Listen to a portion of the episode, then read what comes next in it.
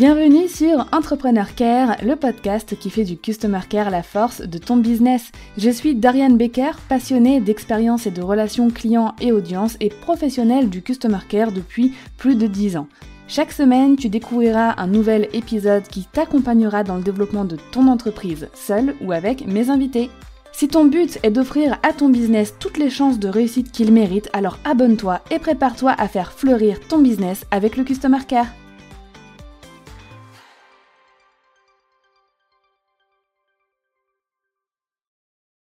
S'il y a bien une situation où tout le care en nous s'enfuit, c'est celle-ci. C'est gérer les impayés ne pas être payé pour euh, service ou euh, pour une mensualité de formation en ligne ou un autre produit, c'est hyper déstabilisant. On ressent de l'injustice, une grande injustice, de la colère, de la frustration, bref, plein d'émotions qui nous font vite oublier euh, le customer care. Et ne me dis pas, non mais là on s'en fout du customer care, on veut juste récupérer notre argent. Et je veux te dire que tu as raison, si et seulement si nous sommes bien dans une situation dans laquelle le client ne paye pas volontairement, ce qui au final est moins courant qu'on le pense. Il y a un principe que j'applique dans ma vie euh, perso et mon business, c'est le bon soupçon, le bénéfice du doute. Si on s'alarme à chaque notification Stripe failed payment, qu'on envoie un email hyper alarmant au client, ça va pas le faire. Ni pour nous, ni pour notre client, qui, pour la plupart des situations, se sent hyper gêné de ce refus de paiement, enfin par exemple un refus de la banque, et pour lequel il n'y a rien du tout en fait. Donc parfois, c'est un bug de la banque, un manque de fonds à l'instant T du prélèvement, sa carte qui euh, a changé et il a oublié de la mettre à jour, un virement qui n'est pas passé et donc que toi tu n'as pas reçu, bref, il y a plein de raisons qui font que dans un premier temps, tu ne reçois pas un paiement qui t'est dû. Car un impayé, un vrai impayé, c'est pas ça. Un vrai impayé, c'est la situation où le client refuse de payer, ou alors qu'il te ghost. Et donc, euh, en fait, il ne donne jamais suite. Cependant, là, j'ai employé le terme impayé pour échec de paiement parce que souvent, c'est comme ça que c'est perçu la première fois.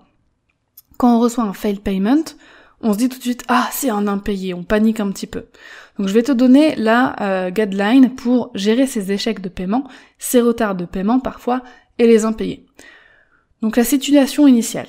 Tu euh, attends un prélèvement automatique d'un client, par exemple, qui a lieu euh, tous les mois, le paiement est en échec. Le jour même, tu vas contacter ce client en mode oups, il y a eu une erreur de paiement pour euh, X raison, parce que souvent on connaît la raison hein, dans notre logiciel de traitement des paiements. Est-ce que tout va bien? Il y a une autre tentative de prélèvement, de prélèvement qui est prévue le telle date. Est-ce que tu peux faire le nécessaire de ton côté d'ici là? N'hésite pas à me dire si jamais il y a quoi que ce soit, etc. Donc dans 90% des cas, le client te répond, il ne sait pas pourquoi il y a eu euh, cet échec de paiement, ou alors il sait que par exemple euh, il y a eu un manque de fonds, il se dit ah oui j'ai oublié de changer ma carte, euh, ou ah oui ma banque bloque parfois certains trucs, et il règle le souci rapidement. Dans d'autres cas, plus rares, la, la personne a réellement un problème financier et a besoin d'un délai par exemple. Et là, j'ai déjà entendu tellement de fois les problèmes financiers de mes clients, ce ne sont pas mes problèmes. Il a voulu un truc, il paye. Ouais, mais bon, t'as pas envie non plus que euh, d'être la cause euh, de leur grosse galère financière, même si c'est eux qui ont fait le choix de faire appel à tes services ou tes produits au départ. Mais en fait, cependant, faut pas oublier que ça peut arriver à tout le monde d'avoir des problèmes, d'avoir des grosses galères et des imprévus. Je pense qu'en tant qu'entrepreneur, il faut être flexible, surtout quand un client est honnête et nous dit très clairement, écoute, j'ai un problème financier, euh, j'ai une grosse galère qui me tombe dessus, est-ce qu'on peut trouver une solution? Dans ce cas, quand c'est possible pour nous, et la plupart du temps, soyons clairs, ça l'est, c'est possible pour nous, on met en pause le service, ou le produit en question, et on propose un délai au client. Euh, tu peux lui dire, bah, si tu veux, on peut faire une pause euh, pendant X temps et reprendre dans un mois ou deux, etc. Et lui accorder ce délai. Il en sera reconnaissant, surtout euh, avec la galère qu'il traverse. Il sera encore plus heureux de t'avoir choisi toi comme personne humaine et compréhensive pour euh, bah, sa prestation de service ou euh, le produit. Donc il reste un cas, bien sûr, le cas où la personne te répond, euh, ne te répond pas, ou alors elle te répond mais elle refuse de payer, ok?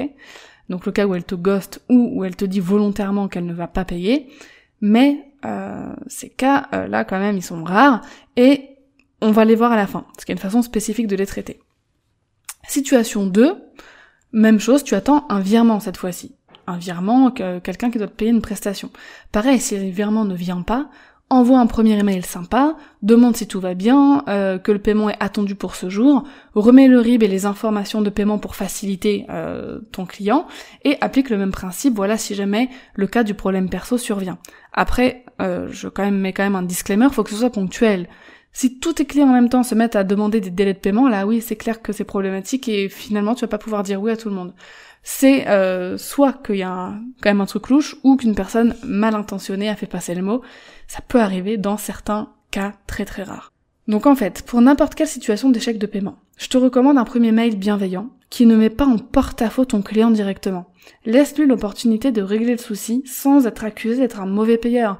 Encore une fois, on sait jamais ce qui peut se passer dans la vie des gens ou les bugs parfois qu'il peut y avoir avec les banques, etc. Je te donne un exemple. Ça fait deux fois maintenant que ma banque bloque souvent un virement que je fais à une prestataire qui vit à l'étranger. Donc ils font euh, ce blocage pour vérification, mais heureusement qu'elle vient pas vers moi en me disant mais ah j'ai pas reçu ton paiement, tu veux plus me payer, euh, etc. Moi je le prendrais hyper mal parce que c'était pas du tout mon intention. Ma banque bloque un paiement, je suis même pas au courant. Euh, voilà. Donc heureusement qu'elle a pas fait ça. Sinon je pense que j'aurais hyper mal pris et euh, ton client le prendra hyper mal si t'as ce genre de réaction aussi. Et en plus, je le répète encore une fois, mais dans la majorité des cas, tout se règle. Ensuite, si pas de réponse à ce premier contact, si tu as le numéro de téléphone, tu appelles. Ok Pour répéter la même chose que tu as dit dans l'email, tout simplement, euh, que le paiement n'est pas passé, que le virement n'est pas arrivé, etc. Qu'est-ce qui se passe euh, euh, Est-ce que c'est ok pour vous Bref. S'il décroche, là aussi en règle générale, ça se règle tout de suite. Et si jamais tu n'as pas non plus de réponse au téléphone, là tu envoies un email une semaine après. Ce, le premier email que tu as envoyé. Un peu plus alarmant, en mode j'espère que ça va euh, mais sans retour de votre part, je devrais arrêter de réaliser mes tâches ou fermer l'accès aux produits, etc. Et la dernière relance, je pense qu'il, enfin, je conseille d'en faire trois, pas plus. Au bout de trois, si la personne t'a pas répondu, c'est qu'il y a quand même anguille sous roche. La dernière relance doit indiquer qu'en gros, t'arrêtes la presta, que tu fermes l'accès aux produits, que t'arrêtes tout, que tu gardes les fonds qui ont déjà été versés, et que tu vas saisir la justice pour obtenir le paiement qu'il euh, te doit. Parce qu'à un moment donné, on sort du cadre du customer care, on entre dans le cadre légal, dans le cadre juridique. Donc il y a un site, euh, il y a des sites qui peuvent euh, t'aider à récupérer des impayés. On m'en a recommandé un, je ne l'ai encore jamais moi testé moi-même, mais on m'en a dit beaucoup de bien, c'est zéroimpayé.fr. Voilà, donc pareil, si un client te répond clairement qu'il ne veut pas te régler, ou, ou, encore une fois dans la situation où il te gosse, mais encore pire, le culot, non, je ne vais pas vous payer. Euh, dès que tu sens que le truc devient malsain et illégal, euh, que les premières techniques customer care ne fonctionnent pas, là, faut pas hésiter à être ferme, à ne plus bosser, ne plus faire les tâches et saisir la justice quand le montant est pertinent. Parce que clairement pour 10 ou 20 euros, là ça te coûterait beaucoup plus cher de faire appel à euh, zéro impayé par exemple, mais pour de plus gros montants, genre plus de 100 euros, ça peut être intéressant de faire appel à leur service. En règle générale, ils arrivent à récupérer, je crois, 90% des impayés. Donc euh, voilà, parce qu'ils font appel à des avocats, a des avocats qui envoient des lettres recommandées, etc. Aussi, je le répète, mais dans la majorité des cas, avec ma méthode des trois relances, ça fonctionne. La plupart du temps, les gens sont honnêtes. D'ailleurs, vu que c'est jamais agréable à rédiger comme email de relance, qu'on a peur d'être trop agressif ou pas assez ferme, j'ai créé des templates de réponse déjà rédigés pour t'aider dans ces démarches. Tout est là, tu n'as plus qu'à copier, coller et personnaliser bien sûr avant d'envoyer ces messages. Tu trouveras toutes ces templates dans la bibliothèque de plus de 300 templates de réponses Customer Care Express, je te mets le lien dans la description de cet épisode. Enfin, bien sûr qu'il est possible de tomber sur des personnes malhonnêtes, qui abusent volontairement, euh, d'où le fait de reconnaître cette limite du care euh, client, hein, du customer care, ou juste du client exigeant, et de la justice ok? À quel moment elle doit s'en mêler, etc. D'où le fait aussi d'avoir pour toi des bases légales en béton armé. Euh, devis, conditions générales de vente, politique de confidentialité. Je te renvoie à l'épisode que j'ai fait avec Sarah, de Madame la juriste à ce sujet pour toutes les infos, mais c'est indispensable. Si t'as pas de CGV déjà, euh, pas de devis, euh, pas de politique de confidentialité, bah, en fait t'as pas de recours euh, légal surtout pour les CGV, pas de recours légal à la justice si jamais t'es pas payé, parce que t'es en tort en fait tu n'as pas respecté les obligations légales. Donc protège-toi bien juridiquement, aie des bases légales bien cadrées, cela évitera aussi et encouragera peut-être les personnes malhonnêtes. Et si jamais dans un cas exceptionnel tu dois faire face à une situation qui requiert d'entrer en justice, alors ce sera possible et tu seras bien protégé. Encore une fois, tu peux écouter l'épisode avec Madame la juriste pour euh, avoir toutes les données, euh, tous les éléments légaux que tu dois mettre en place. Merci d'avoir écouté cet épisode jusqu'au bout, j'espère que ça t'aura aidé à appréhender un petit peu mieux les échecs de paiement qui au final sont très souvent juste un seul échec et ensuite ça se règle, et euh, dans le cas où c'est la situation vraiment réglée, un impayé. N'hésite pas à me laisser 5 étoiles, un avis sur Apple Podcast ou Spotify pour me dire ce que tu penses du podcast Entrepreneur Care. En attendant l'épisode de la semaine prochaine, je te souhaite une merveilleuse journée.